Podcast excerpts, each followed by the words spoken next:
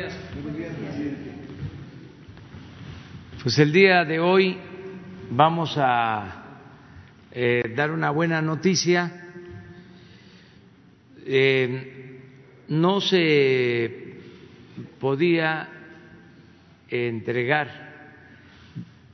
eh, recursos a través de bancos que abrieran cuentas bancarias. Los jóvenes de menos de 18 años, que coincide con estudiantes de nivel medio superior, los que estudian lo que se conoce como preparatoria, sean colegios de bachilleres, escuelas técnicas, en fin, todos los eh, estudiantes del nivel medio superior están recibiendo una beca y no podían cobrar eh, con una tarjeta bancaria porque no se les permitía.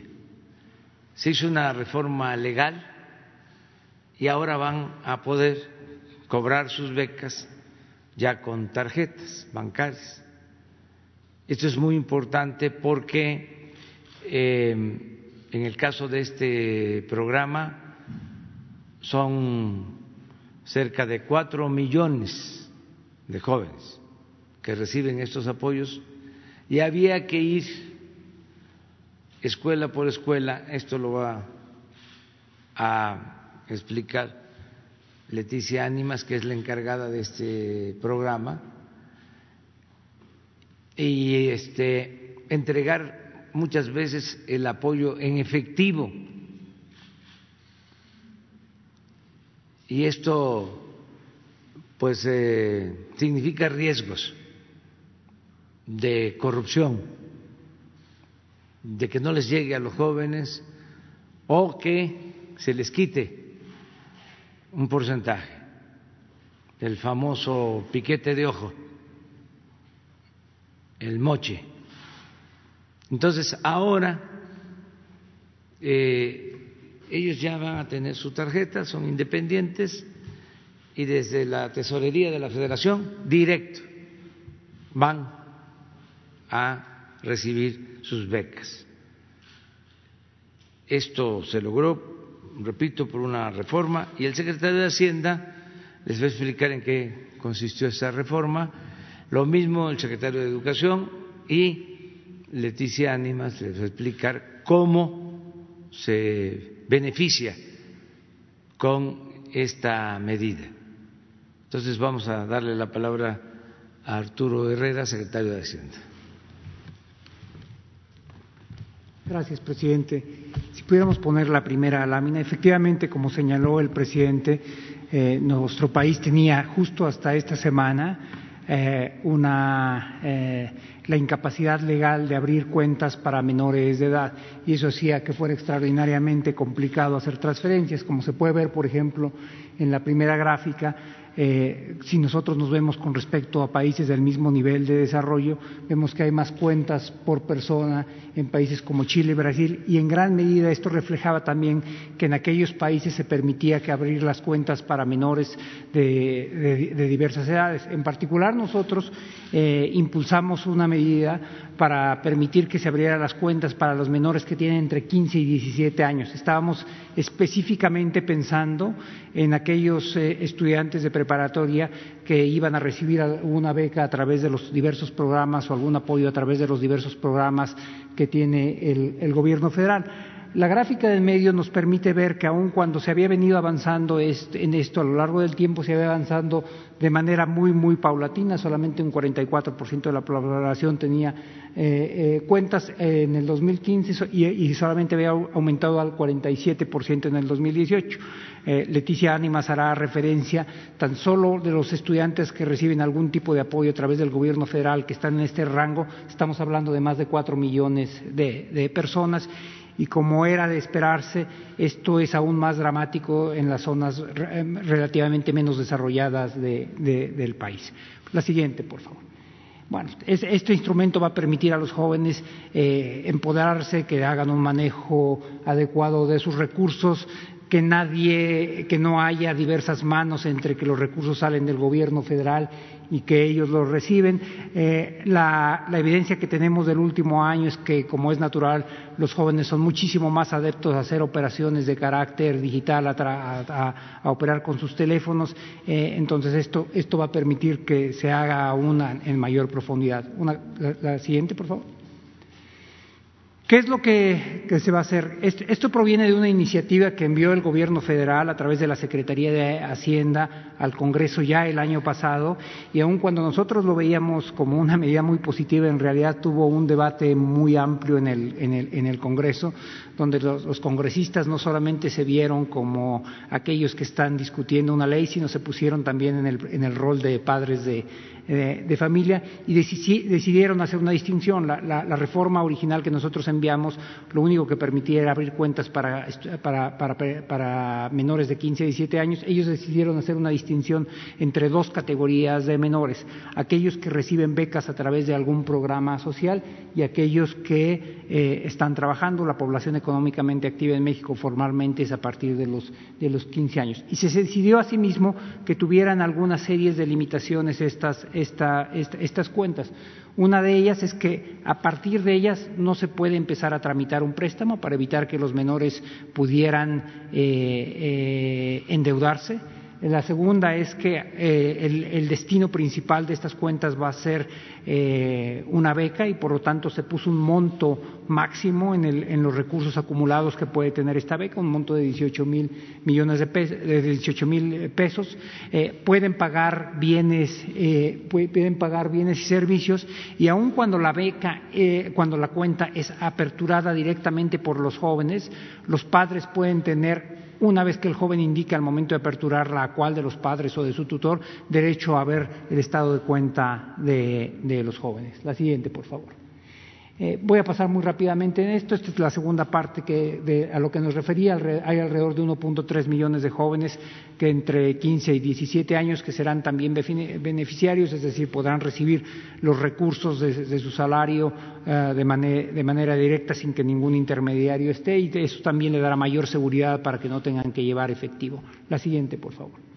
¿Qué es lo que se hizo? Esta, este, esta, esta, iniciativa para modificar la ley de instituciones de crédito fue finalmente aprobada hace algunas eh, semanas en el Congreso, pero requería que diéramos, eh, eh, que se emitieran regulaciones secundarias a través del Banco de México, la Secretaría de Hacienda, y la Comisión Nacional Bancaria y de Valores para que pudieran ser operativas. El Banco de México emitió sus disposiciones el viernes pasado, que básicamente define cuáles son las características operativas de esta cuenta. Nosotros y la Comisión Nacional Bancaria emitimos hace dos días, el miércoles, eh, eh, en, lo que tiene que ver directamente con la Secretaría de, Hacienda, lo que nos concentramos fue en definir cuáles eran las características de la identificación para que esta pueda, pueda, cuenta pueda aperturarse. Tenemos que recordar que el método más usado en nuestro país para identificarse es la credencial de elector. La credencial de elector, por definición, solamente se tiene cuando se tiene 18 años y, por lo tanto, todos estos jóvenes que van a ser beneficiarios tendrán que tener un tipo de identificación diferente. Y, finalmente, la Comisión Nacional Bancaria y de Valores eh, emitió una regulación para identificar cuáles son las características y los mecanismos a través de los cuales los padres van a tener acceso al estado de cuenta eh, eh, de sus hijos, los padres o, los tutores, lo que el, padre o, eh, el padre que determine el, estudiante al momento de aperturar la cuenta. como decía inicialmente, hay casi cuatro millones de estudiantes que reciben becas del gobierno federal y vamos a entrar muy pronto, tanto el secretario de Educación como Leticia Ánimas van a hacer referencia al proceso a través del cual se va a iniciar la, la aperturación de las cuentas de estos jóvenes para que puedan recibir los recursos ah, de las becas. Muchísimas gracias.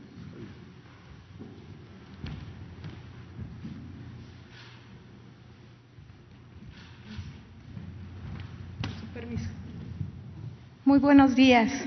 Pues me da mucho gusto estar aquí para hacer este anuncio a los becarios del programa de educación media superior Benito Juárez. Eh, adelante, por favor. En el país tenemos casi cuatro millones de becarios y becarias, son tres millones novecientos veintisiete mil seiscientos veinticinco becarios en este nivel educativo que eh, están distribuidos de esta manera en el territorio nacional y que hasta esta fecha, eh, bueno, hasta antes de la pandemia hay que decirlo, teníamos que visitar en más de trece mil ocho escuelas durante cuarenta y cinco, sesenta días aproximadamente que duraba nuestro operativo para entregarles un aviso de cobro con el que pudieran acercarse a alguna institución bancaria a hacer eh, efectivo el pago de su beca. Esto el 85% de, de las personas que forman parte de este padrón, mientras que el 12% recibe su beca en una mesa de atención con un pago en efectivo y otro 3% que recibe la beca a través de un aviso de cobro bancario que no necesariamente lo vinculaba a una cuenta y que sobre todo son becarios de aquí, de la Ciudad de México, provenientes del programa PREPASI que ahora eh, están incorporados también a nuestro padrón. Adelante, por favor. Bueno, sin duda, eh, la apertura de estas cuentas bancarias posibilitará y hará más rápida la entrega de las becas eh, como les decía, nuestro operativo duraba entre 45 y 60 días. Cerca de cinco mil personas de la Coordinación Nacional de Becas participaba en estos operativos de entrega de los avisos de cobro y bueno, ahora gracias a la aprobación de la ley, pues eh, se permitirá la apertura de las cuentas a los adolescentes que tengan 15 años cumplidos. Adelante, por favor. Estas cuentas eh, no tendrán comisiones, así lo definió el Banco de México, y deberán tener acceso a la banca móvil, a banca por Internet y a la banca telefónica. Estos servicios bancarios que van a recibir con las cuentas de los menores, pues no se modificarán a pesar de que en el transcurso de su estancia en el programa las adolescentes y los adolescentes eh, lleguen a cumplir la mayoría de edad. Las cuentas, hay que decirlo también, no aceptan depósitos en efectivo, solamente recursos que provengan de los, en nuestro caso, de este programa social. Adelante, por favor. Esta es la composición del padrón en términos de edades. Tenemos eh, ahora 2.34 millones de menores de edad y 1.58 millones de mayores de edad, es decir, personas que han cumplido la mayoría de edad durante este último año. Entonces, creemos que todo eh, será más fácil y estaremos pronto comunicándonos con nuestros becarias y becarios a través de, de los canales oficiales de la Coordinación Nacional de Becas del Bienestar Benito Juárez, de la Secretaría de Educación Pública y de los canales del Gobierno de México para darles a conocer cuáles serán los bancos participantes. Eh, primeramente, pues deberán estar dados de alta en el padrón. este programa está dirigido principalmente a los estudiantes de educación media superior que están inscritos en escuelas públicas del país del sistema escolarizado. Muchas gracias.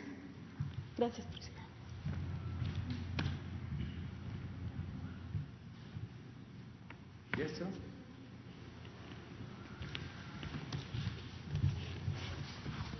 Eh, señor presidente, amigas, amigos, solamente pues eh, reiterar eh, un compromiso que el señor presidente ha tenido desde siempre con los jóvenes de México. Es muy importante todos los programas que se van dirigiendo a fortalecer las posibilidades, el futuro, las condiciones de vida de nuestros y nuestros jóvenes y este es un instrumento adicional que viene a facilitar eh, un programa muy importante en una edad eh, para el sector educativo fundamental, que son de los 15 a los 17 años, la edad en que se estudia educación media superior, preparatoria, y esto va a facilitar sin duda eh, las becas para nuestros estudiantes, va a facilitar eh, su trabajo, su dispersión y sin duda alguna es una muestra más del apoyo a la juventud mexicana, que es uno de los propósitos del gobierno del señor presidente. Creo que es muy claro que a partir de ahora cuatro millones de jóvenes tendrán esta posibilidad que los incorpora a una formalidad en el sistema eh, que les permite tener una cuenta eh, bancaria, por lo cual pues es una muy buena noticia como empezó esta conferencia el señor presidente. Muchas gracias. Pues esa es la información. Quedaron pendientes de ayer Juan Carlos Guzmán y Reina Aide Ramírez. Presidente, buenos días. Eh, buenos días, secretarios. Eh, buenos días a todos. Eh, Carlos Guzmán de Aba Noticias. tres preguntas. La primera, rápidamente aprovechando que está aquí el secretario de Educación Pública, si nos puede comentar si a partir del próximo ciclo escolar va a comenzar ya en firme este programa, que es muy importante la cuestión de los recursos para los chicos, ya que hay que recordar que hay papás abusivos también en todo esto que les quitaban las becas, que lo ocupaban para otras cosas, ¿va a comenzar a partir del ciclo escolar o para cuándo comienza ya oficialmente este, este programa, por principio de cuentas? Pues ya es un asunto nada más de trámite, este, pero el programa está en marcha, se está entregando apoyo, nada más que ahora... Por tarjeta. Va a ser con la cuenta. Con la tarjeta bancaria. Perfecto. Sí, pero... Eh, no se detiene este programa. Están entregando ahora, ¿no? ¿Por qué no lo explicas?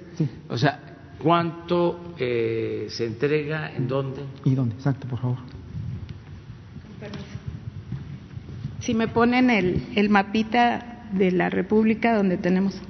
Bueno, eh, les quiero comentar que los estados que están en color crema son los que tienen un mayor porcentaje de becarios, de 4 al 13.9%.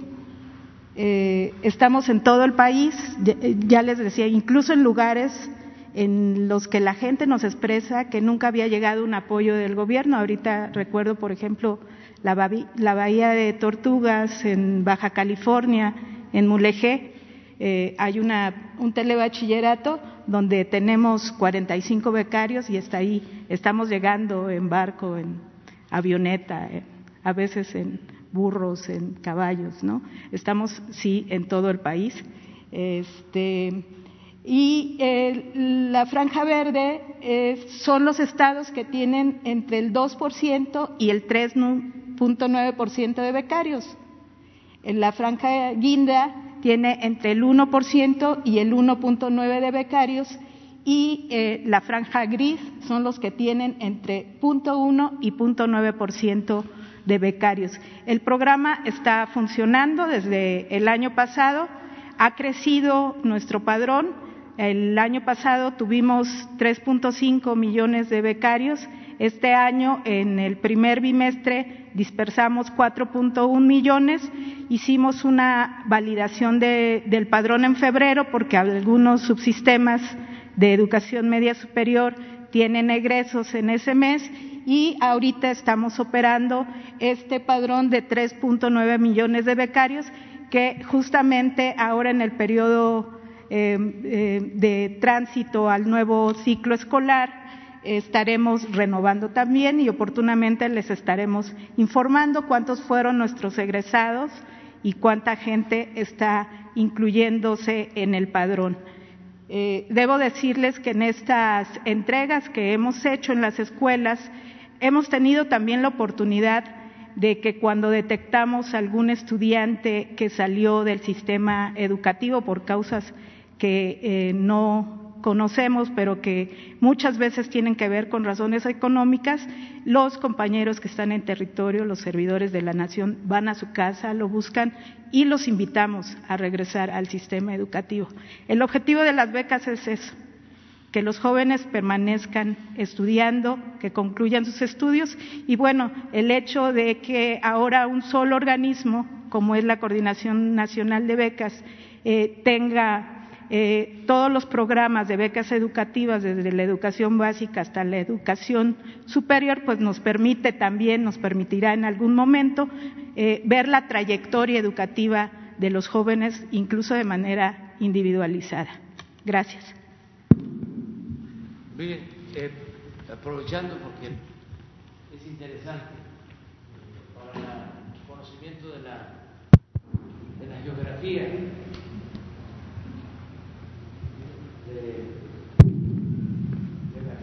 de nuestro gran país. Eh, Leti habló de Bahía de, Tortuga. Eh, está aquí, este punto, Bahía de Tortuga. Y pues ahora ya se puede llegar eh, por carretera. Esta es la carretera eh, peninsular y aquí está Guerrero Negro.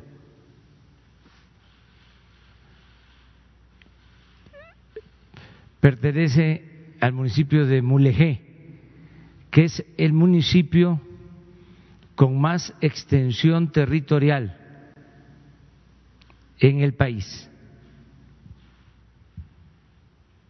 Este municipio. era hasta hace muy poco el segundo, porque el primero era Ensenada, pero ya se creó el nuevo municipio de San Quintín, por aquí.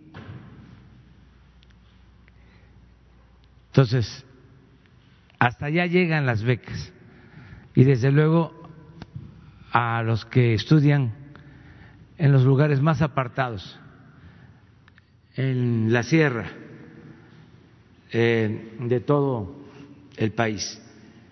Es universal, es decir, todo el que estudia en el nivel medio superior recibe una beca, el que estudia en eh, escuela pública. La segunda, durante su gira este fin de semana por eh, Veracruz, eh, no sé si le hayan comentado un caso especialmente de violencia política de género. Se trata de eh, el que involucra a Yasmín Martínez Irigoyen de Coatzacoalcos. Ella ha denunciado reiteradamente al alcalde Víctor Manuel Carranza en cuanto a que no puede ocupar cargos públicos porque tiene, tiene delitos que le impiden. Esto es de conocimiento también del senador Ricardo Monreal, también de Alejandro Rojas Díaz Durán. No sé si durante la gira que tuvo por Veracruz se le comentó de este caso, señor presidente. Sí, hubo este, una denuncia em, de una de este, señora que me abordó, me entregó un documento, creo que en el camino a la eh, refinería de Minatitlán eh, tenía conocimiento de que es una acusación en contra de un legislador, pero de todas maneras ahora lo vemos y se están atendiendo todas esas denuncias. La tercera, eh, me gustaría eh, consultarle su punto de vista sobre el caso Notimex. está obviamente San Juana Martínez en este sentido ya una sentencia que suspende las actividades de la Agencia del Estado mexicano en cuanto a noticias, pero finalmente es una lucha que ha venido dándose en dos frentes. Uno, en el frente de San Juana Martínez, hay que ser francos, eh, tiene un sindicato en el, cual eh, a lo mejor sí defendía a los trabajadores, pero también cometía delitos como el tener vacaciones hasta de año y medio para trabajadores, la cuestión de los salarios de las cuotas sindicales que no eran eh, claras en cuanto al señor Conrado, si nos puede dar su punto de vista respecto a esta suspensión que ya se tiene de las actividades de Notimex. Bueno, que se respete la ley, lo que ha decidido la autoridad y que se busque al mismo tiempo la conciliación, que se dialogue y que se llegue a un acuerdo. No hay que estarse eh, agrediendo, hay que buscar del diálogo y con apego a la legalidad y a lo que es justo y yo creo que se va a, resolver este problema. También no eh, alarmarnos si existen conflictos. Esto es propio de una sociedad democrática. Solo en la dictadura todo mundo permanece este, em, inmovilizado, em, sin derecho a manifestarse, a expresarse. En una democracia siempre hay debate. Entonces, eh, que se busque el diálogo y diálogo con compromisos. Eso se puede alcanzar con compromisos, con respeto, escuchar a todos. En esto tiene que ayudar la Secretaría del Trabajo. Y le voy a pedir a Jesús también que nos ayude, que Luisa María Alcalde y Jesús Ramírez este, ayuden en la intermediación y en el arreglo y no eh, descalificar, eh, no eh, vencer, convencer, no vernos como enemigos a destruir. Si acaso, y eso en última instancia, como adversarios a vencer, no como enemigos a destruir. Y eso, insisto, cuando ya este, se agota todo y al final, ya cuando no hay diálogo, se cierra la posibilidad de un acuerdo. Yo soy partidario de que todo se puede resolver, todo se puede arreglar con diálogo y más diálogo y diálogo y diálogo y diálogo y cero violencia. Nada de querer resolver las eh, controversias eh, los conflictos mediante la fuerza.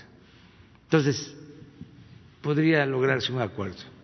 Y finalmente, eh, el día de ayer en el Senado de la República, el senador Ricardo Monreal presentó una iniciativa para fusionar instancias como el, IFT de telecomunicaciones junto con COFESE y otro instituto.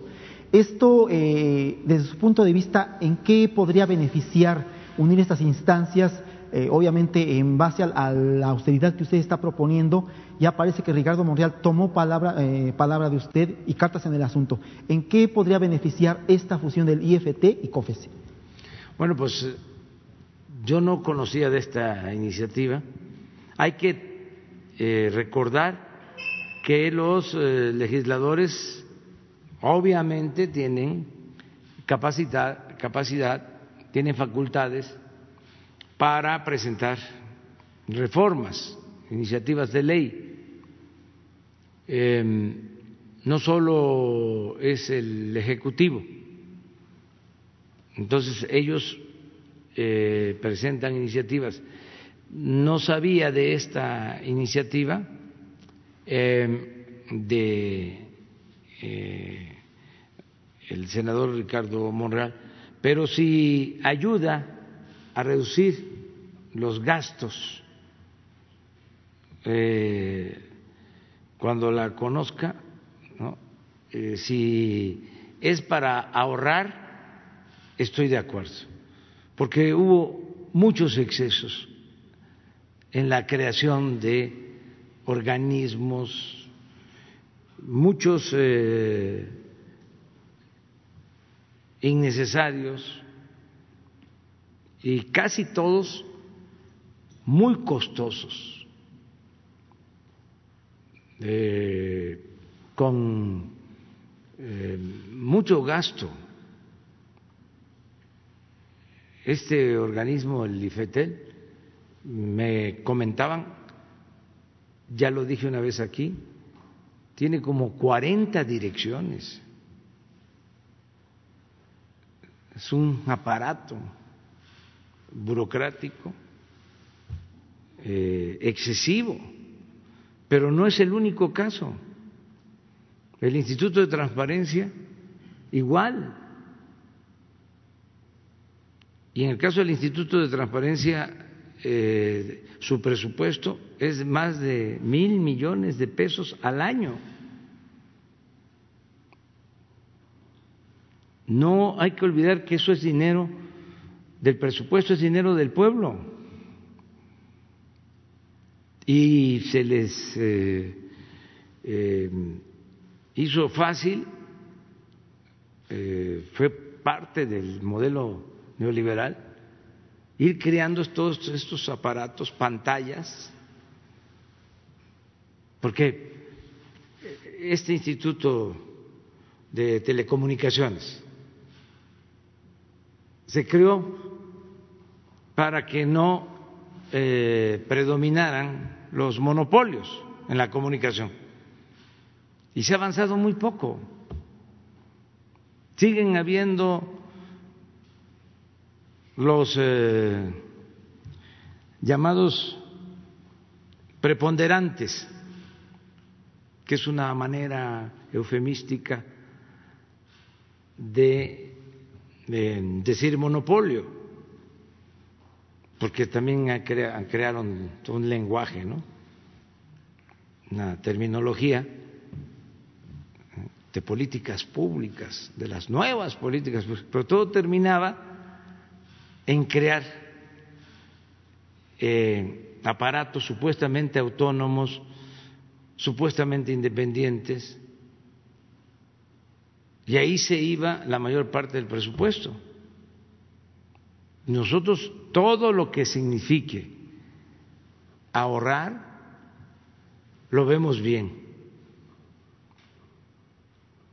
Eh, le costaba mucho al pueblo mantener al gobierno. Era un gobierno mantenido y bueno para nada.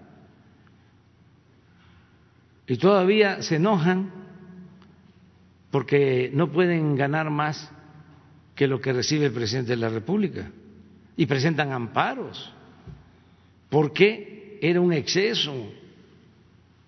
Llegaban a ganar hasta 600 mil pesos mensuales los altos funcionarios públicos. Eran de los mejores pagados en el mundo. Entonces, ¿por qué todo esto? Porque era una república simulada.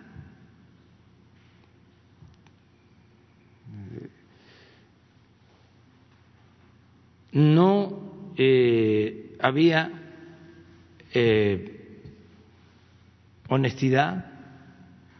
Y entonces aparentaban de que no se permitía la corrupción y por eso a crear organismos. El colmo fue la creación de eh, esta institución de combate a la corrupción, Sistema Nacional Anticorrupción. ¿Y saben? Empieza el debate para crear el Sistema Nacional Anticorrupción y la corrupción no era delito grave, porque desde 1994 se reformó el Código Penal para que la corrupción no se considerara delito grave. Y están eh, funcionarios y los de la llamada sociedad civil, porque todos esos, al final de cuentas, lo que buscaban también era acomodarse en estos organismos, este, hablando de el Instituto Anticorrupción cuando no era delito grave la corrupción, el que robaba podía salir bajo fianza. A, esos, a ese grado de eh, simulación se llegó. Entonces, si hay esta iniciativa eh, y va a significar ahorros, adelante. Solo en el sector energético crearon como cinco o seis organismos. La CRE, la reguladora de energía, eh, la hidrocarburos, eh, otra que hay para administrar los fondos eh, derivados del petróleo, eh, en la industria eléctrica lo mismo, eh, la encargada de la regulación de la energía eléctrica, como cinco o seis, que no era suficiente el Consejo de Pemex el Consejo de la Comisión Federal de Electricidad, la Secretaría de Energía, crear cinco organismos. Ah, pero todos. Y ahora eh, se respeta el que no ganen más que el presidente, pero antes se servían con la cuchara grande. ¿Y qué hacían? Pues autorizar todas las operaciones fraudulentas. ¿Quiénes autorizaron la compra de la planta de fertilizantes?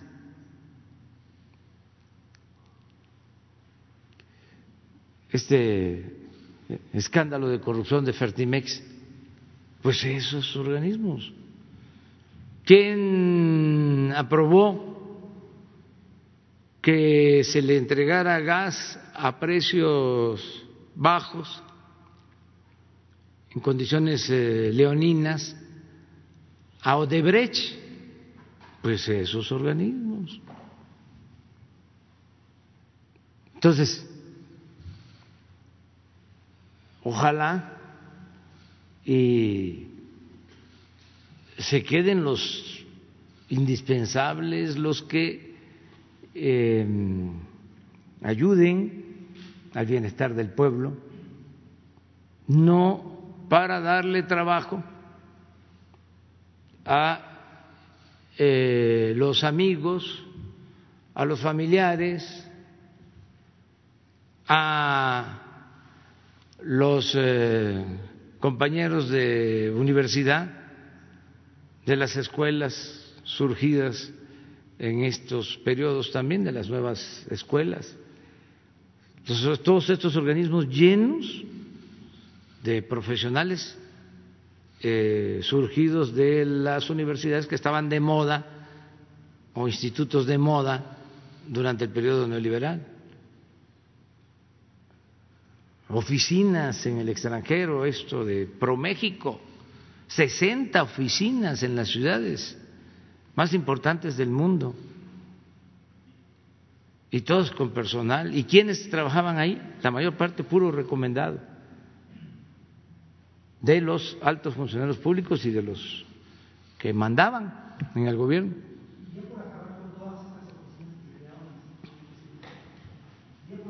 todas estas No, eh, eh, no hemos nosotros eh, hecho nada prácticamente para eliminarlas. Sí, la subsecretaría sí, lo que nos corresponde y ahí vamos poco a poco limpiándolas, porque este, genera mucha oposición. Imagínense que este, nos metamos en esto. Si ahora con los fideicomisos se rasgaban las vestiduras, ya van a dejar a los familiares de las víctimas sin apoyo, ya van a dejar a eh, los niños sin sus medicinas para curarlos por padecimiento de cáncer. Ya van a dejar a los creadores, no les importa la cultura,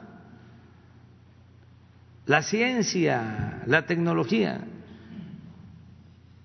Pues es que había un número amplísimo, aquí está el secretario de Hacienda, ¿cuántos fideicomisos? 338 fideicomisos. ¿Y eso es para qué está el gobierno?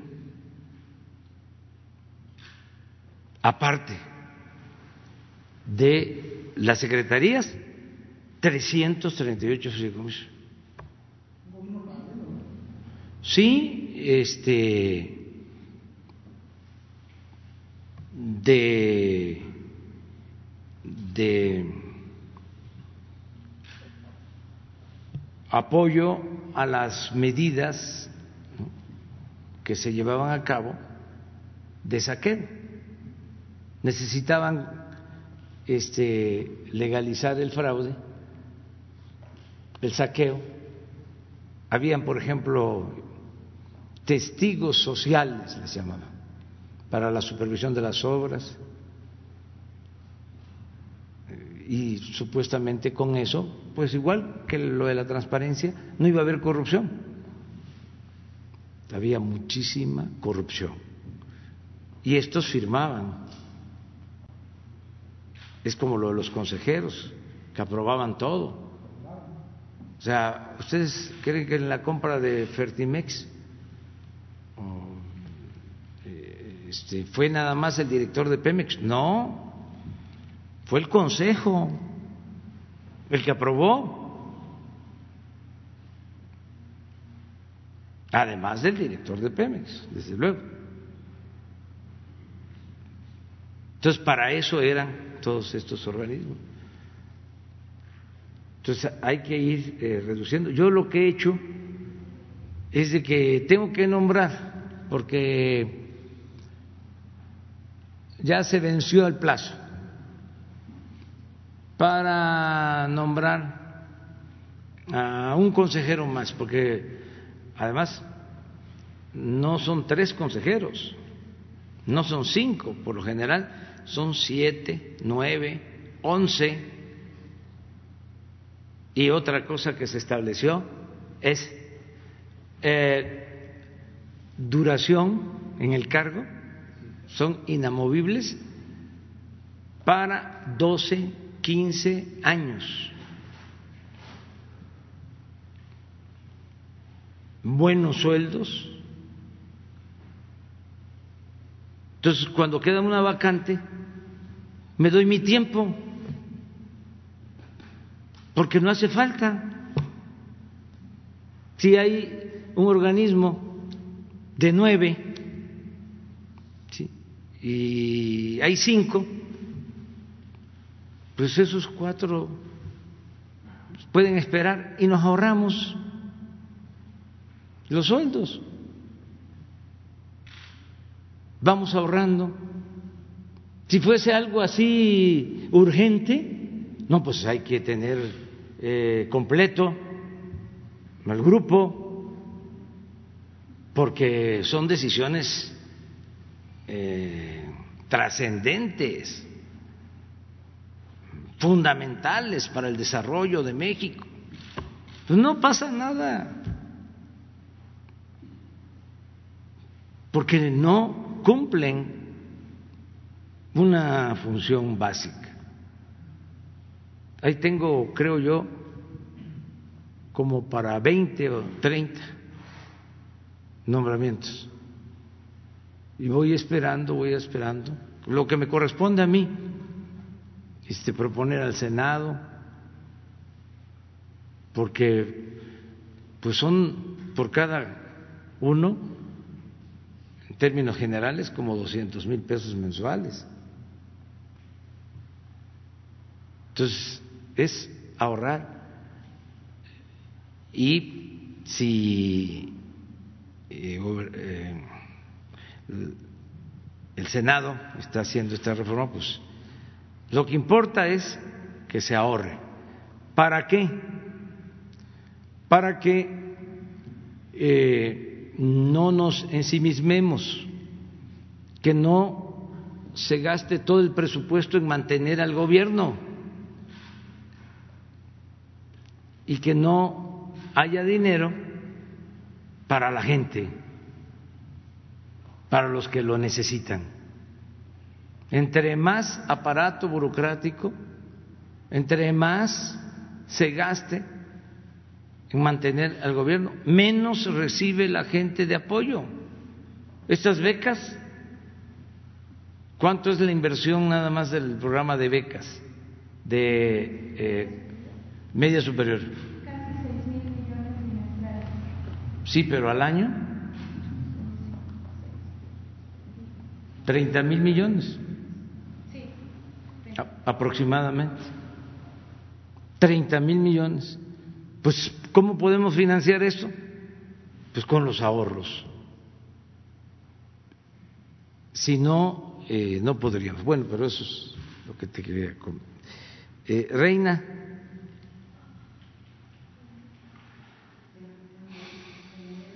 eh, pie de página y también Libera Radio. Eh, gracias porque todavía no se cumple el mes. Eh, son dos cosas. Aprovechando lo que acaba de decir, creo que es un buen consejo para los legisladores de Morena en Sonora que ahorita están renovando el, anticorrupción y que pues tampoco no ha servido de nada y se pelean por los partidos por entrar, meter a sus afines y hasta ahorita no ha servido de nada. Entonces ojalá tomaran ese consejo de tomarse su tiempo para elegir a gente que no hace nada. Eh, y lo otro es sobre la preocupación, hay un, hay un plantón allá afuera que mañana cumplen ya una semana los familiares de, la, de personas desaparecidas en el país.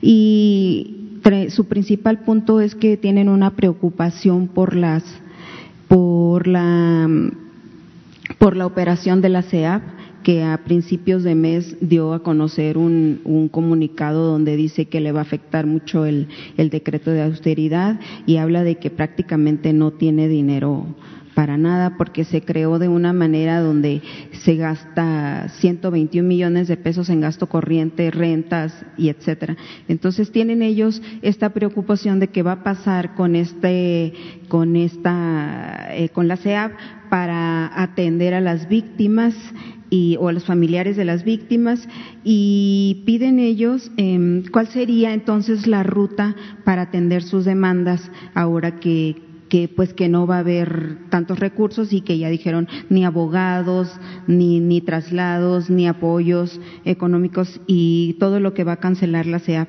o que está cancelando. Entonces, también le piden una, una cita, ¿cuándo las podría usted atender a las mamás? Si puede responder eso, por favor. Sí, acabo de hablar con eh, la secretaria de Gobernación para que los atienda eh, la licenciada Olga Sánchez Cordero. Los va a atender hoy mismo. Eh, conozco sus peticiones.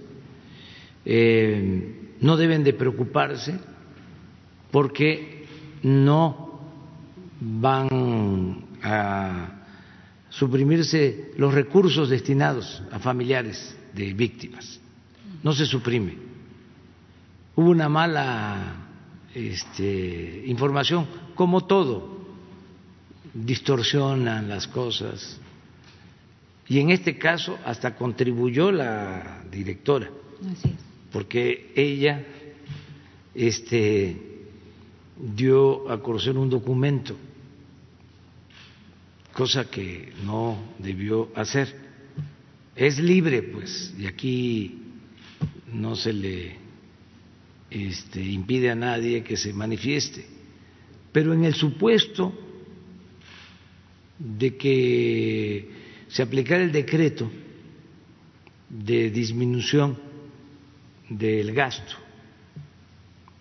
que aclaro es eh, a partir de mayo, ya lo que se ejerció, sino eh, lo que no se había ejercido mm, de mayo a la, a la fecha y empieza a aplicarse a partir de mayo o a partir de junio. A partir de mayo. A partir de mayo. Entonces, lo que en dos partidas, gastos de operación y servicios generales, nada más. Los entes de derechos humanos estaban exentos en el propio decreto. Estaban, sí. Sí, pero eso allá voy. Entonces, pero bueno, aún así, eh, la disminución es el 75%, 75 de lo que faltaba por ejercer. Quiere decir que de eso ¿sí? se les dejaba el 25. sí. sí, nos faltan para terminar el año seis meses, siete, pues ellos tenían para dos meses. Se les iba a terminar 139, dicen. Ciento, sí, cálculo. Eh, dos meses, ahí en julio. Pues vamos a decir, les alcanzaba. Y desde antes de eso empieza la protesta y de manera injustificada. A ver si no tienen el decreto. También se quejan Porque de, ella. Los derechos humanos se consideraron como prioritarios en el decreto.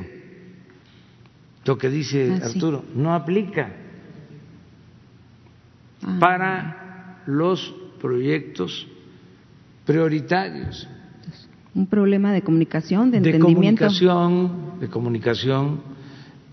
Y pues cómo vamos nosotros a dejar sin apoyo a familiares de víctimas, como cómo vamos a dejar sin medicina a los niños enfermos de cáncer. Bueno, ni a los que reciben becas eh, de estudio para posgrado en ciencias, los eh, creadores, escritores, artistas.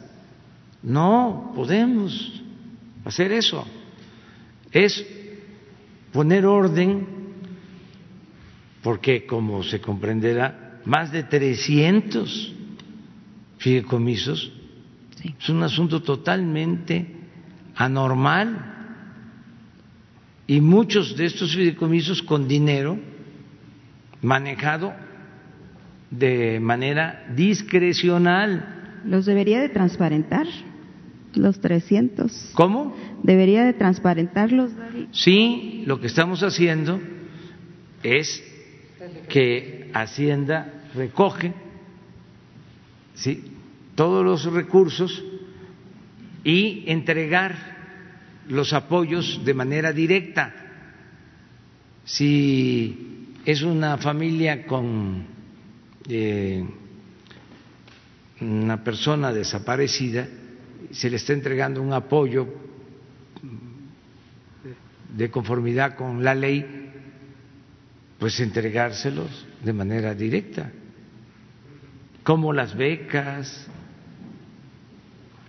ya sin intermediarios. Porque para todo creaban aparatos. Había que ayudar a los adultos mayores, el Instituto para la Atención a la Tercera Edad, el Instituto para la Atención a los Adultos Mayores. Y ahí se quedaba el presupuesto y no le llegaba nada a los adultos mayores. Ahora es distinto, es directo. Entonces, no sé si eh, los proyectos prioritarios, ahí están. A ver. Eh, de los, de los últimos. Estos proyectos, a ver, está el 38, defensa de los derechos humanos. Es este, 38. Estos no solo mantienen su presupuesto, estos 38 programas prioritarios tienen una ampliación de 50 mil millones de pesos. Ahí entra la CEA. Sí, derechos humanos.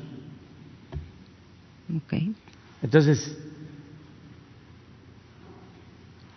pero también hay otro tipo de peticiones, o sea, hay un cuestionamiento a que se está manejando mal o se está administrando mal.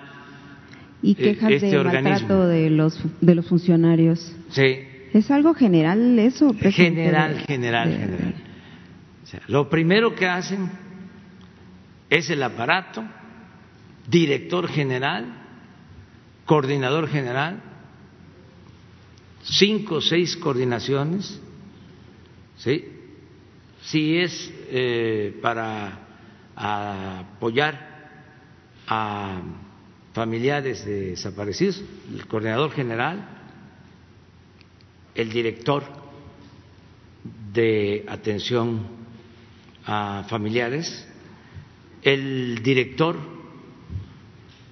para eh, investigación institucional, el director de relaciones públicas, algunos se aventaban hasta director de comunicación social, Sí.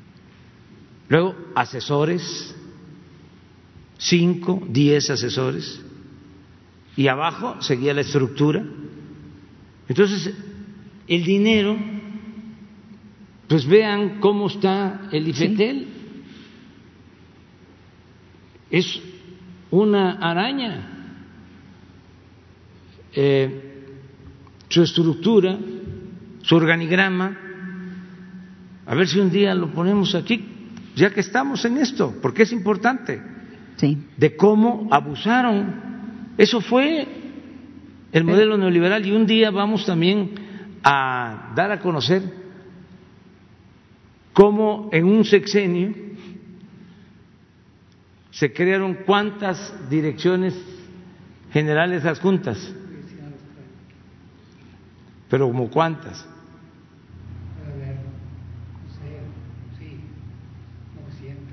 Como mil, mil direcciones.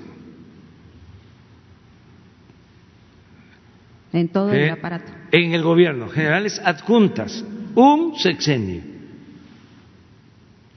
Entonces, eh, El sexenio y pasado. ver también la, la- el organigrama ¿sí? de eh, el INE. Ah, no, sí. Es el instituto más costoso del mundo para la organización de elecciones. ¿Y qué? Este, ¿Garantizaban elecciones limpias y libres? No estaban para eso. Entonces vamos a dar a conocer las estructuras, los la organigramas, Y la limpia. lo de la transparencia. Este instituto anticorrupción iba a tener eh, salas regionales, todo el país, más la sala central. Estamos hablando como de 300 este, cargos. Imagínense cuánto cuesta eso. Entonces ahora vamos a hacer una propuesta para que haya una sola sala nacional, una que atienda todo. Entonces fue excesivo y era una manera de simular de que había justicia, de que había honestidad, y era cuando más injusticias se cometían y cuando más robaban. Entonces, toda una deformación que se fue creando en la estructura administrativa pública. Y eso es lo que queremos corregir. Y ojalá y los legisladores este, nos sigan ayudando. Tenemos ahí eh, iniciativas pendientes. Yo sé que ahora por la pandemia tienen que cuidarse, pero ojalá y resuelvan por conferencias, este, teleconferencias, porque ya también es mucho, mucho tiempo que está parado el poder eh, legislativo y el poder judicial. Es mucho tiempo y hay una emergencia, pero la emergencia no solo es sanitaria, también tenemos que atender las necesidades económicas, sociales, del país y del pueblo. Entonces, eh, se necesita eh, resolver lo de los fideicomisos. ¿Por qué nos importa que se legisle sobre esto? Porque vamos a reunir alrededor de 250 mil millones de pesos que están dispersos. 250 mil millones de pesos que es para apoyo a la gente, para no tener que solicitar deuda, porque eso es lo que quisieran, que este no, ¿para qué llevas a cabo esas decisiones? ¿Para qué se llevan a cabo esas decisiones? Deja las cosas como están y recurren a deuda.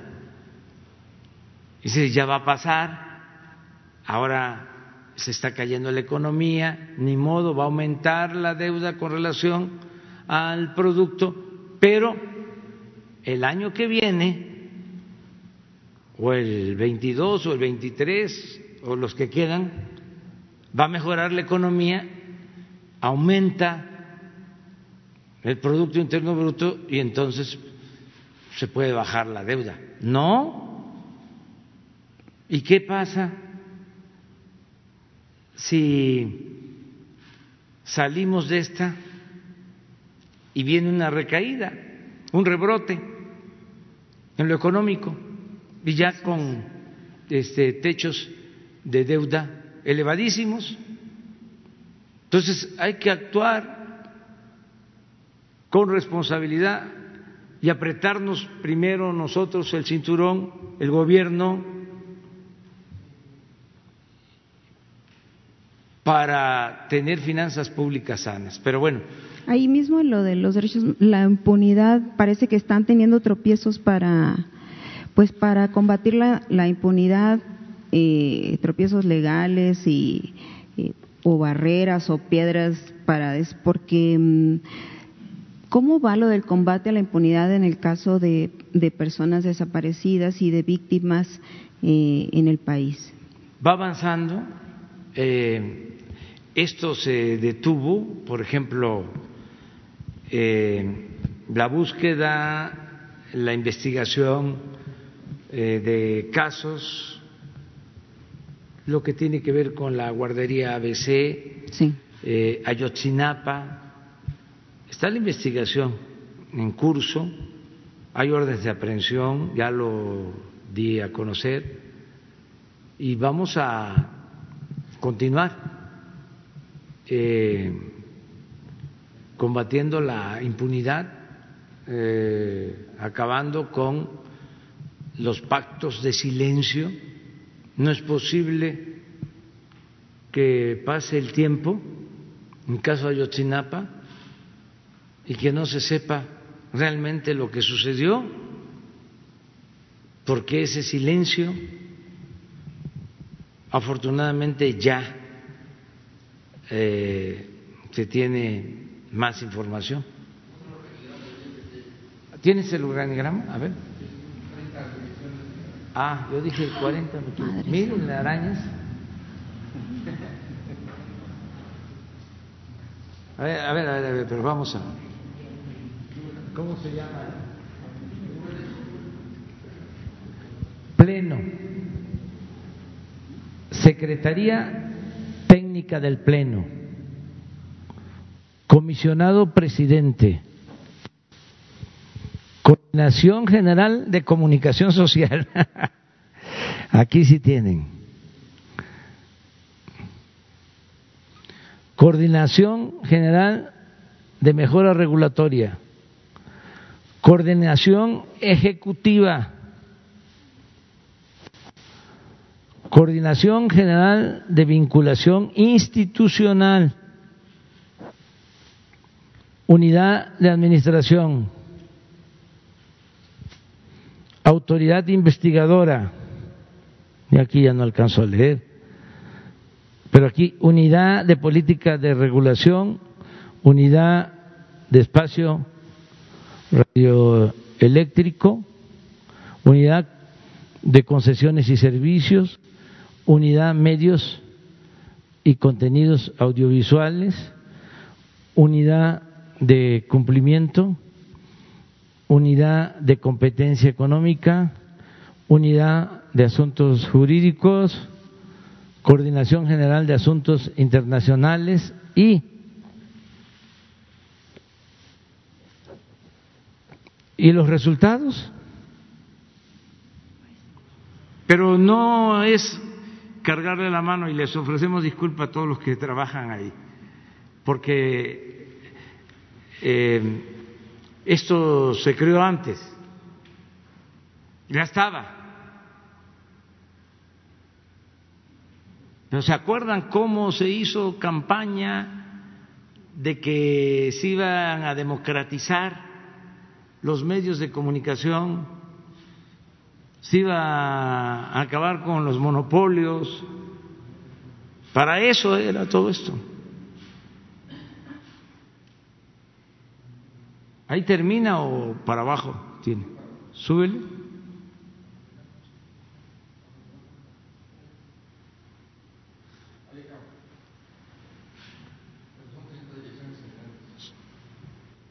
¿Cuántas?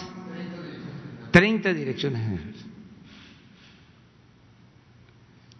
Pero así están todas. ¿Y qué va a hacer? Vamos a, a, a irlas presentando. Porque todo esto fue lo que crearon, es un andamiaje, pues para permitir la aplicación de las llamadas reformas estructurales Entonces, en lo que corresponde al Ejecutivo, ah, porque son autónomos, son independientes. Querían incluso, en el periodo neoliberal, convertir en independiente el SAT, quitarle al Ejecutivo el manejo de la política fiscal. más porque imaginaban que íbamos a llegar nosotros y la política fiscal era para ellos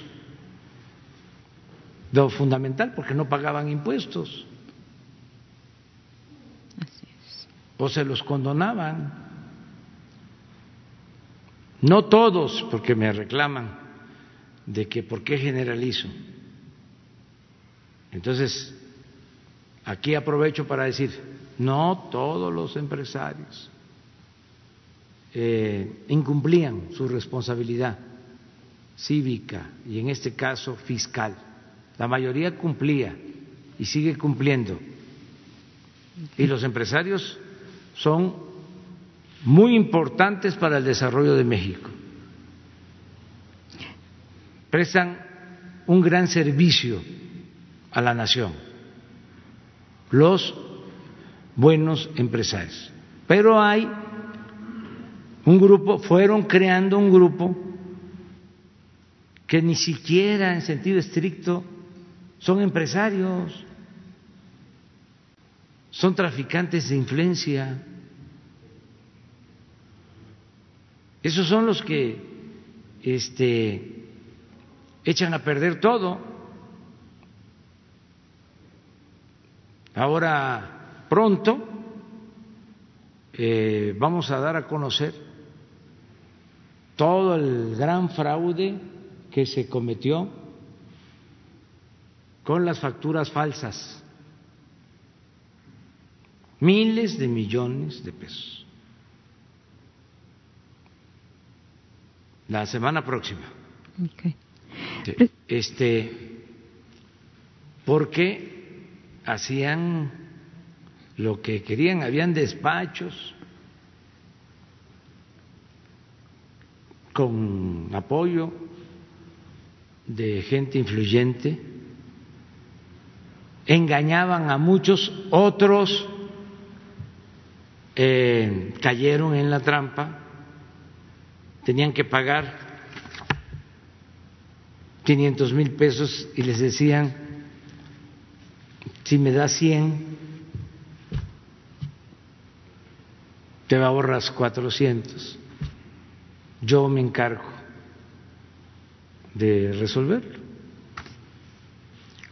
Y llevaban a cabo una serie de operaciones fraudulentas y entregaban facturas falsas y así se defraudó a la hacienda pública en miles de millones de pesos. Entonces, ese es un expediente abierto.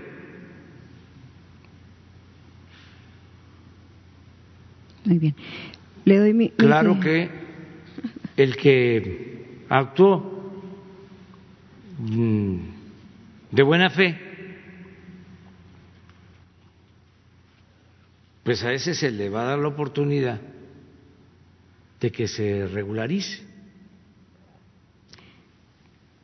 y se le va a notificar cómo está su situación.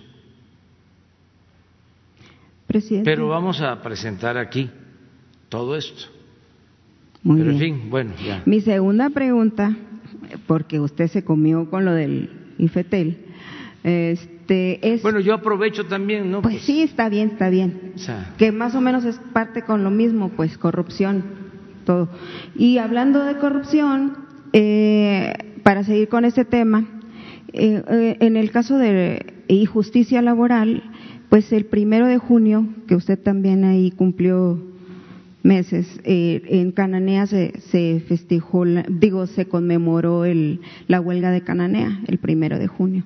Entonces, se hiz- y los mineros que tienen, usted sabe, conoce que hay mineros que tienen 13 años en, en, en una huelga, van a cumplir casi 13 años en una huelga que, pues que en el periodo de Calderón se, se favoreció a la minera, eh, estaba Gómez Mon, estaba eh, este señor que ahora eh, eh, García Luna, eh, entre todos eh, Lozano, entre todos ellos hicieron una una especie de operativo para beneficiar a la a la minera Grupo México cuando se hizo esta esta mm, se inició esta huelga y pues se confabularon para invalidar eh, ellos legalmente la huelga, que ahora está en la, en la Comisión Interamericana de Derechos Humanos. Pero también tienen ellos la promesa de usted de tratar de resolver este asunto para que salga con dignidad.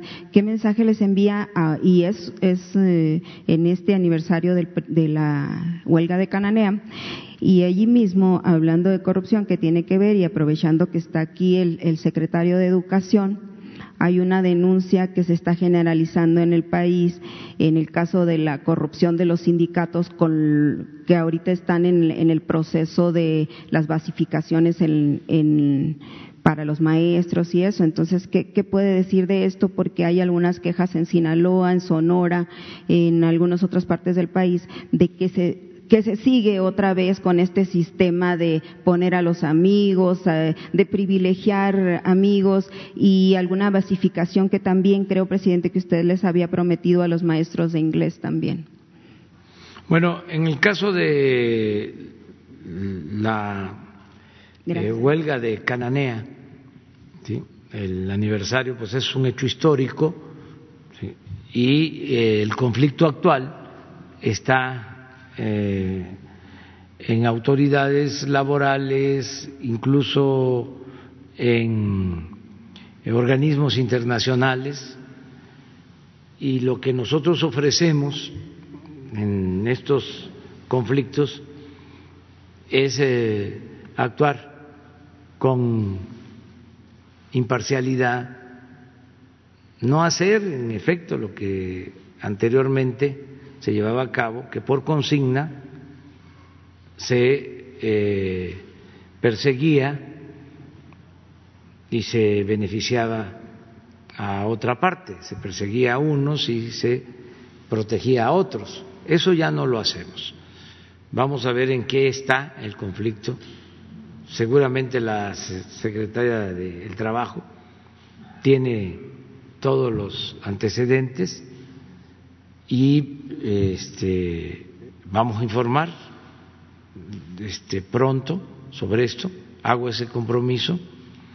Eh, yo quiero mucho a Cananea, em, no solo porque eh, ahí nació el movimiento revolucionario, es cuna de la revolución esa huelga fue histórica.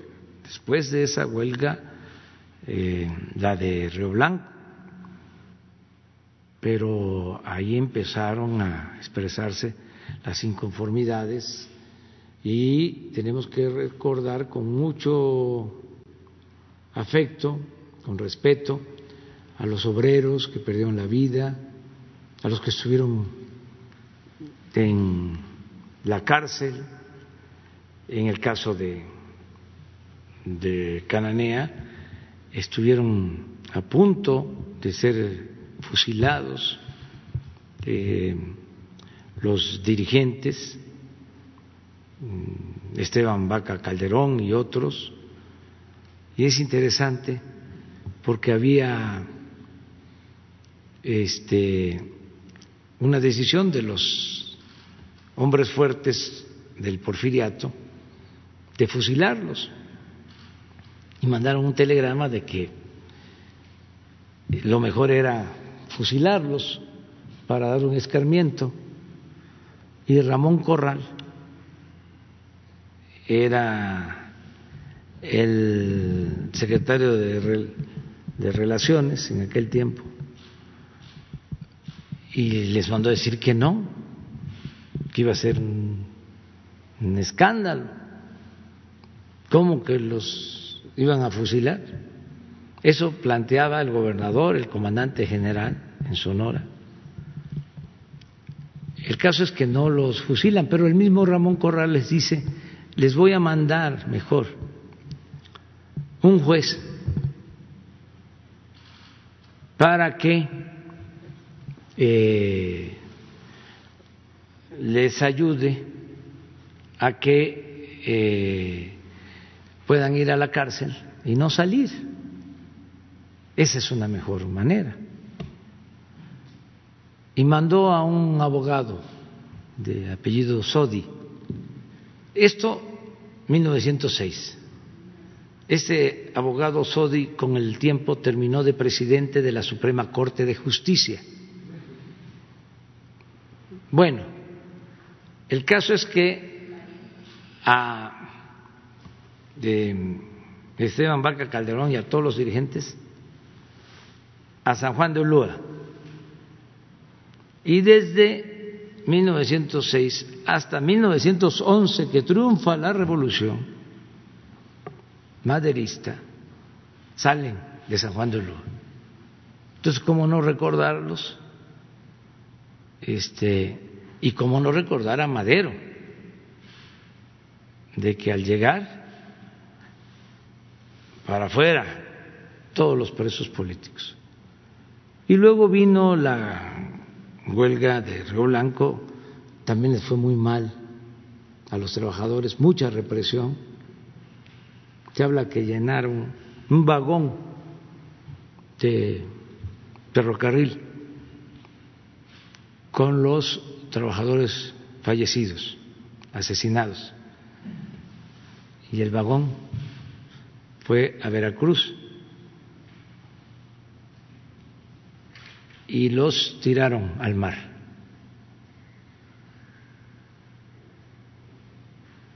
para que se los comieran los tiburones. Y a los líderes los mandaron a lo que ahora es el paraíso, ¿no?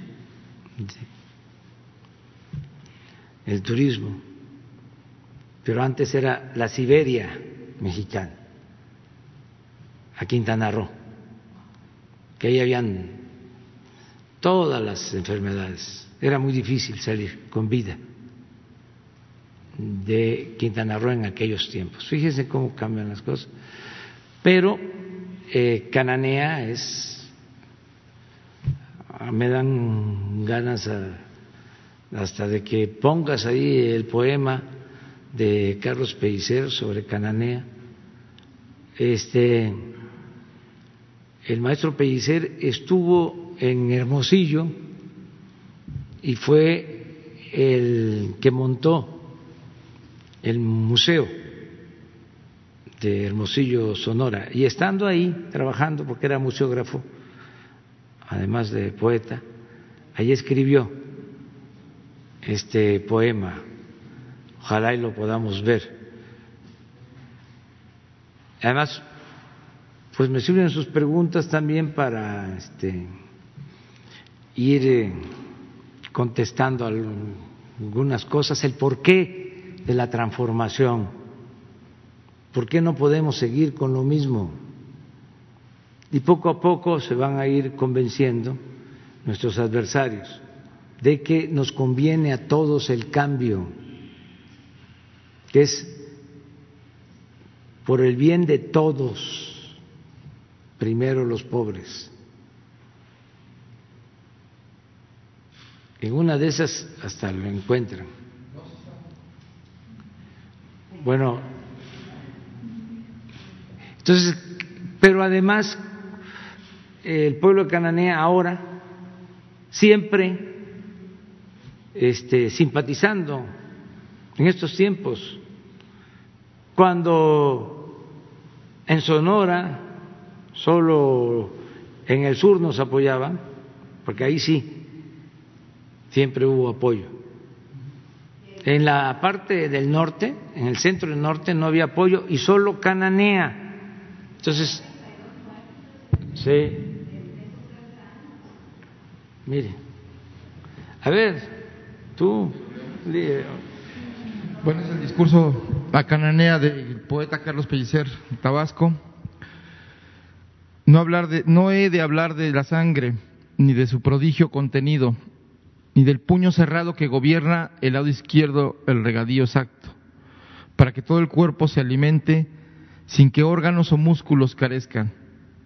No he de hablar de la sangre, viajera silenciosa, el invisible y entubado pez, Vivo millón de gotas líquidamente augusto, disciplinado al ritmo aparatoso de un pequeño universo, origen de razón y poesía. La sangre, la de los vasos siempre generosos, la energía circulante de cada, a cada instante, la que hereda zafiros, lodazales, crepúsculos llorados en recuerdo de amanecidos truenos militares. No he de hablar de sangre, la aurora injustamente derramada, como el vino que espera al invitado que va a llegar, pero que no ha llegado porque un le ha muerto en su ventana. Cuando él iba a salir, no he de hablar de la sangre con que el niño al nacer mancha su acto de nacimiento, la sangre oculta en la mirada del hombre socavón que circula en la mina como sangre que suda todos sus minerales, la sangre oculta en la mirada el hombre derrotado en el salón de vidrio de la justicia humana. La sangre oculta en la mirada del minero dilapidado como riqueza anónima, racionado por la avaricia, glóbulo empobrecido en la arteriosclerosis de la mina. La sangre oculta en la mirada del que después de la protesta inútil, los niños, la mujer, la calandra y el perro, regresa al tiro envuelto en sombras miserables, en trombas minerales, en laringes de gases y entre gallos de amanecer así arrastrados como perros muertos al rico basurero de la mina. Dentro del gran oído de la mina se escucha el ritmo de los hombres que necesitan ocio y poesía, hombres fragmentados de escombros, hombres mendrugos debajo de la mesa de la capital jauría. Cananea, cananea, de tus tiros partieron los primeros alientos de la aurora que no ha dado luz, que no ha dado la luz que necesito Este, le falta. ¿Se corta? ¿Se corta ahí? No, pero ahí viene porque vincula también lo que pasaba entonces en América Latina. Sí.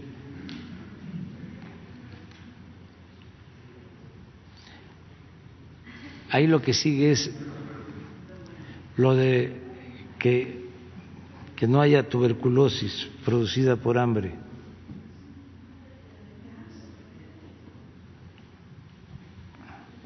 ¿Ya no sale? Hola, sí, por Ahí te acercas.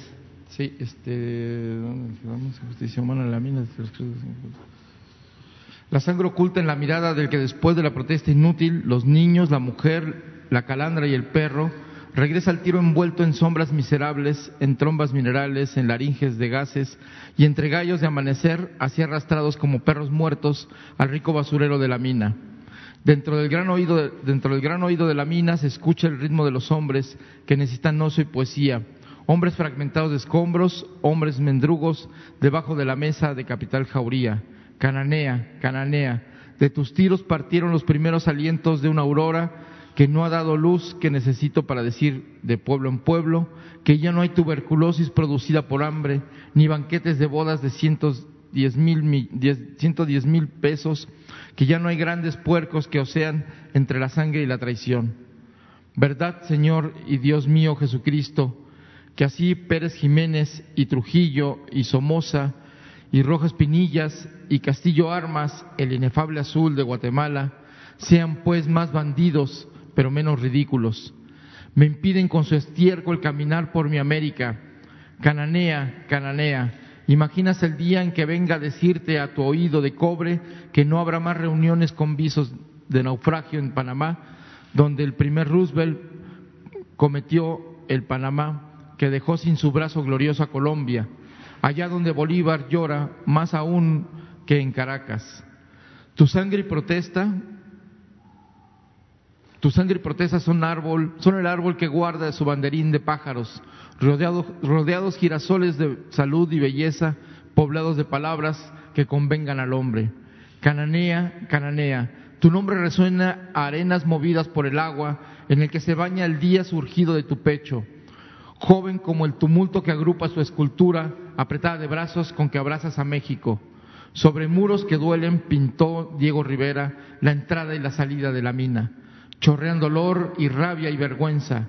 Yo vi pintarlos cuando el día brotaba en, mis manos y entre huracanes de águilas rompí mi corazón. Para encubrar luceros tengo la voz a ti. Tus noches minerales acarrean relámpagos que abren en un fulgor las tormentas del mundo. Llevo la cuenta en túneles de avaricia y cansancio, y en el rayo de sol de Tabasco tengo He de contar un día, cuando vuelva a Tabasco, lo que pesa el diamante que arrancaste al subsuelo. Huelga de Cananea, alborea, alborea, alborea. Bueno, vamos.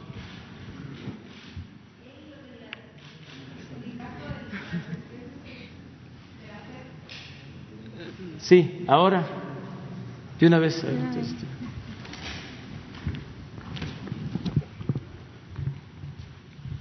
Eh, eh, me repite la pregunta porque el sindicato es muy grande. Sí, comentaba que hay quejas en, el, caso de Sinaloa y de y de Sonora y de algunas partes del país, eh, que en, este proceso que tienen ahorita de, basificaciones están haciendo, dicen ellos que están haciendo pues poniendo familiares, privilegiando lugares eh, para, para, las basificaciones. En algunos lugares hablan de que se dio una sola basificación. En el caso de Sonora, por ejemplo, hay un grupo de, de los maestros de inglés que también están esperando esa basificación, que eh, dicen que ya estaba todo programado, ya está todo aceptado para que se haga y no se ha hecho. Quieren saber si se qué, es lo que va a pasar con esto. Y sobre todo, la pregunta precisa y específica para usted es cómo es esta relación con los sindicatos, qué tanto se ha bajado la corrupción. Eh, o, qué se está haciendo para que termine este, este tipo de corrupción que hay en los, en los sindicatos y con la SEP que, que había antes para que ciertas personas decidieran quiénes eran basificados, quiénes no, como parece que está volviendo a ocurrir. Recordarán ustedes que cuando estábamos discutiendo todas las, eh, la, digamos, la abrogación de la reforma educativa y la creación del nuevo acuerdo educativo, las nuevas leyes secundarias, una de las eh, cuestiones que quedó asentada en la ley de manera muy clara era que los procesos de asignación de plazas, los procesos de ingreso al magisterio, y de promoción fueran transparentes. Y se creó todo un sistema que es transparente en donde no participan los sindicatos. Antes eh, ellos tenían eh, pues una participación muy fuerte y cuando eh, no se podía participar con base legal, recuerdan también que denunciamos lo que llamé en aquel momento el huachicol educativo y era que se les daban recursos eh, a, las secretarías estatales para que crearan plazas fuera del sistema de creación de plazas eh, ordinario, legal. Eh, todo eso desapareció, de manera que se ha avanzado de una manera muy, muy importante. los estados de la federación son los que administran en cada estado toda la educación. Nosotros somos en ese aspecto normativos, pero eh, estamos en una constante eh, eh, comunicación y vigilancia para que todos estos procesos se den de manera transparente. Cuando no ocurre así, acudimos a cualquier denuncia específica que nos hacen llegar y yo le pediría a usted que si tiene una denuncia específica eh, nos la acerque y con todo gusto participamos en que se investigue.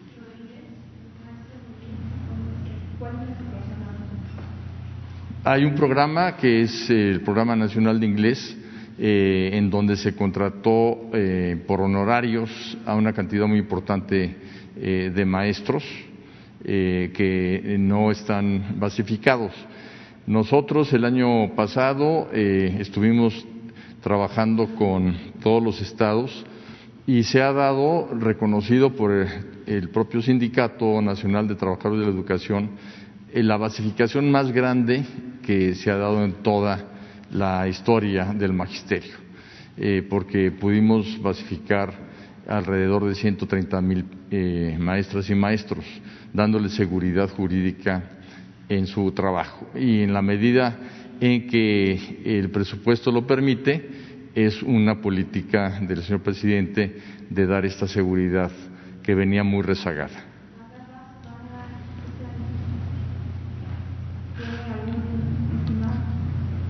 Bueno, eh, vamos a esperar el presupuesto del año que entra para ver eh, cuánto es lo que se va a poder basificar y también trabajamos cuando hay economías en utilizarlas para eh, regularizar a todo el magisterio. Recordemos que es, tenemos alrededor de un millón doscientos mil maestros y maestros activos y la situación que encontramos fue de un enorme rezago administrativo en buena parte la Secretaría ha venido solucionando muchísimos problemas de derechos que tenían los trabajadores de la educación que no se habían eh, logrado eh, ejercer ya de manera plena y hemos venido resolviendo eso a un ritmo, me atrevo a decir, eh, acelerado.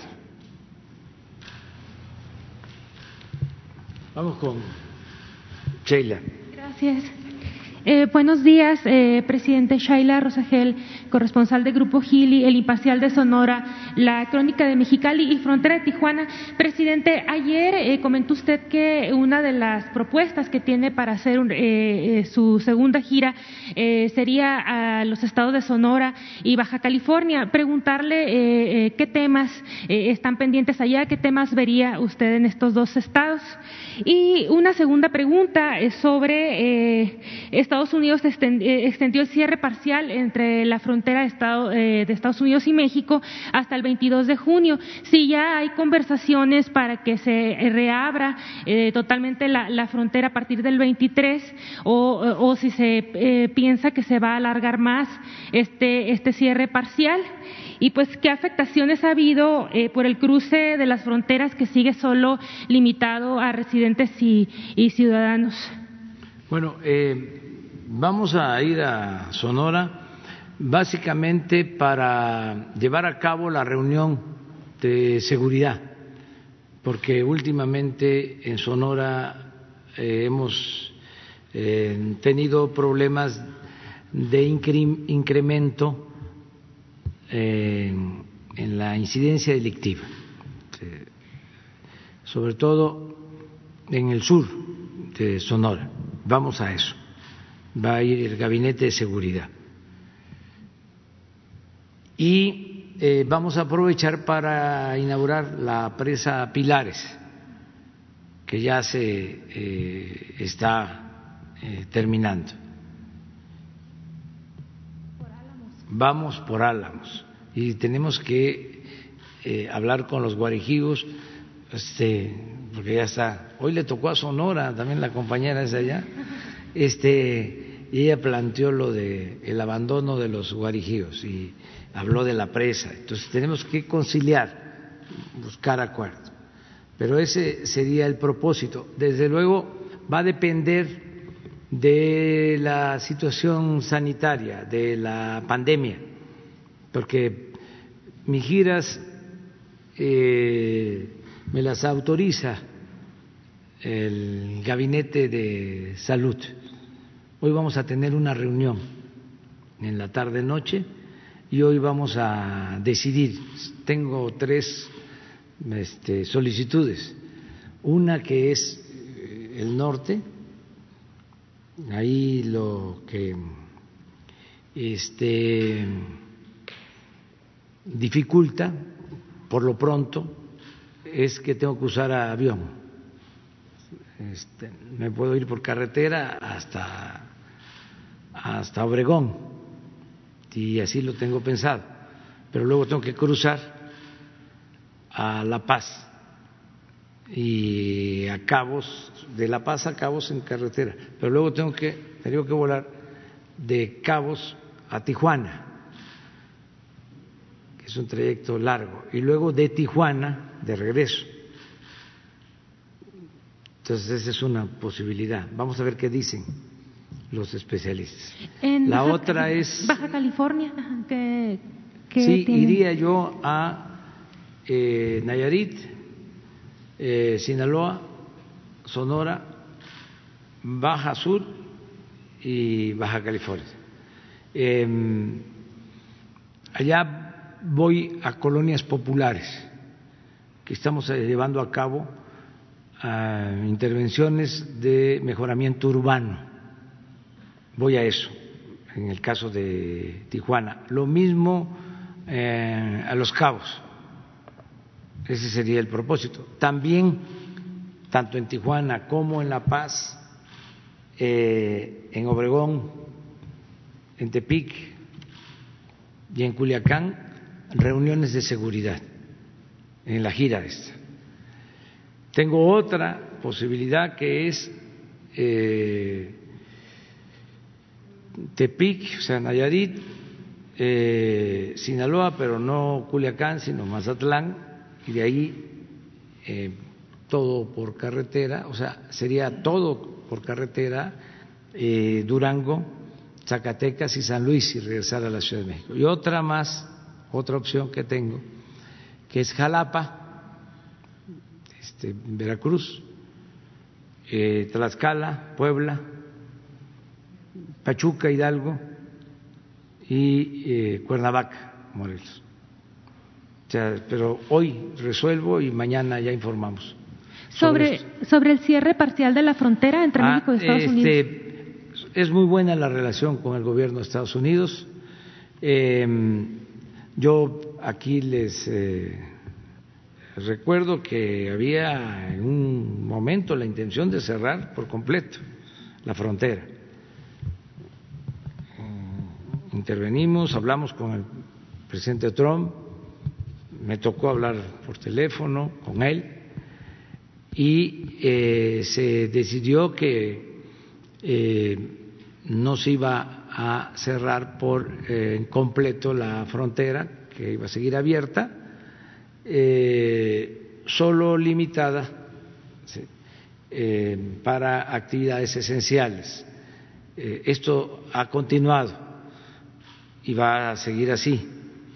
Eh, y yo espero que cada vez eh, sea mm, más la apertura en la frontera, porque nos hace falta que haya pues ya normalidad, no solo en la frontera, en todos lados. Eh, buscar el equilibrio, ¿sí? eh, ser muy responsables con la atención a la pandemia, no eh, decir ya no hay peligro, ya no hay riesgo y exponernos, no, vamos a seguir pendientes, eh, cuidándonos. O también con la idea eh, de que más que prohibiciones, ir dejando ¿sí? la responsabilidad a la gente, que nos cuidemos entre nosotros, que hagamos un gran compromiso para salir cuidándonos de, de por sí, desde el inicio eh, no hemos utilizado medidas de prohibición, eh, hemos buscado siempre convencer que sea voluntario. Ahora que eh, se va a iniciar, ya comenzó el proceso de eh, reapertura hacia la nueva normalidad, lo mismo, que no sea la autoridad, sino que cada uno de nosotros podamos actuar con libertad. Por encima de todo está la libertad. Y que actuemos en forma responsable. Porque también tenemos que vencer no solo la pandemia, sino también vencer nuestros temores, nuestros miedos.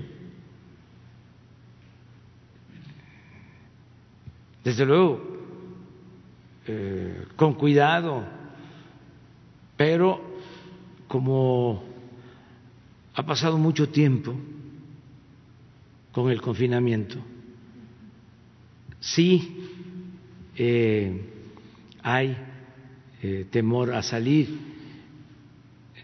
Este, no solo es porque se prohíba o se diga estamos en semáforo rojo, sino también hay muchos que no tienen ganas de salir y hay que salir poco a poco, con cuidado, ejercer nuestra libertad. Y desde luego siendo respetuosos de que el que no tiene necesidad de salir y está haciendo su trabajo en su casa, porque lo puede hacer, porque es un investigador, es un maestro, este, o es un empresario que puede trabajar desde su casa, pues que siga este, cuidándose, es libre para eso. Pero también tenemos que ir saliendo porque hay mucha gente, mucha gente, millones de mexicanos que viven al día. Entonces, con equilibrio, cuidar nuestra salud e ir poco a poco este, avanzando hacia la nueva normalidad.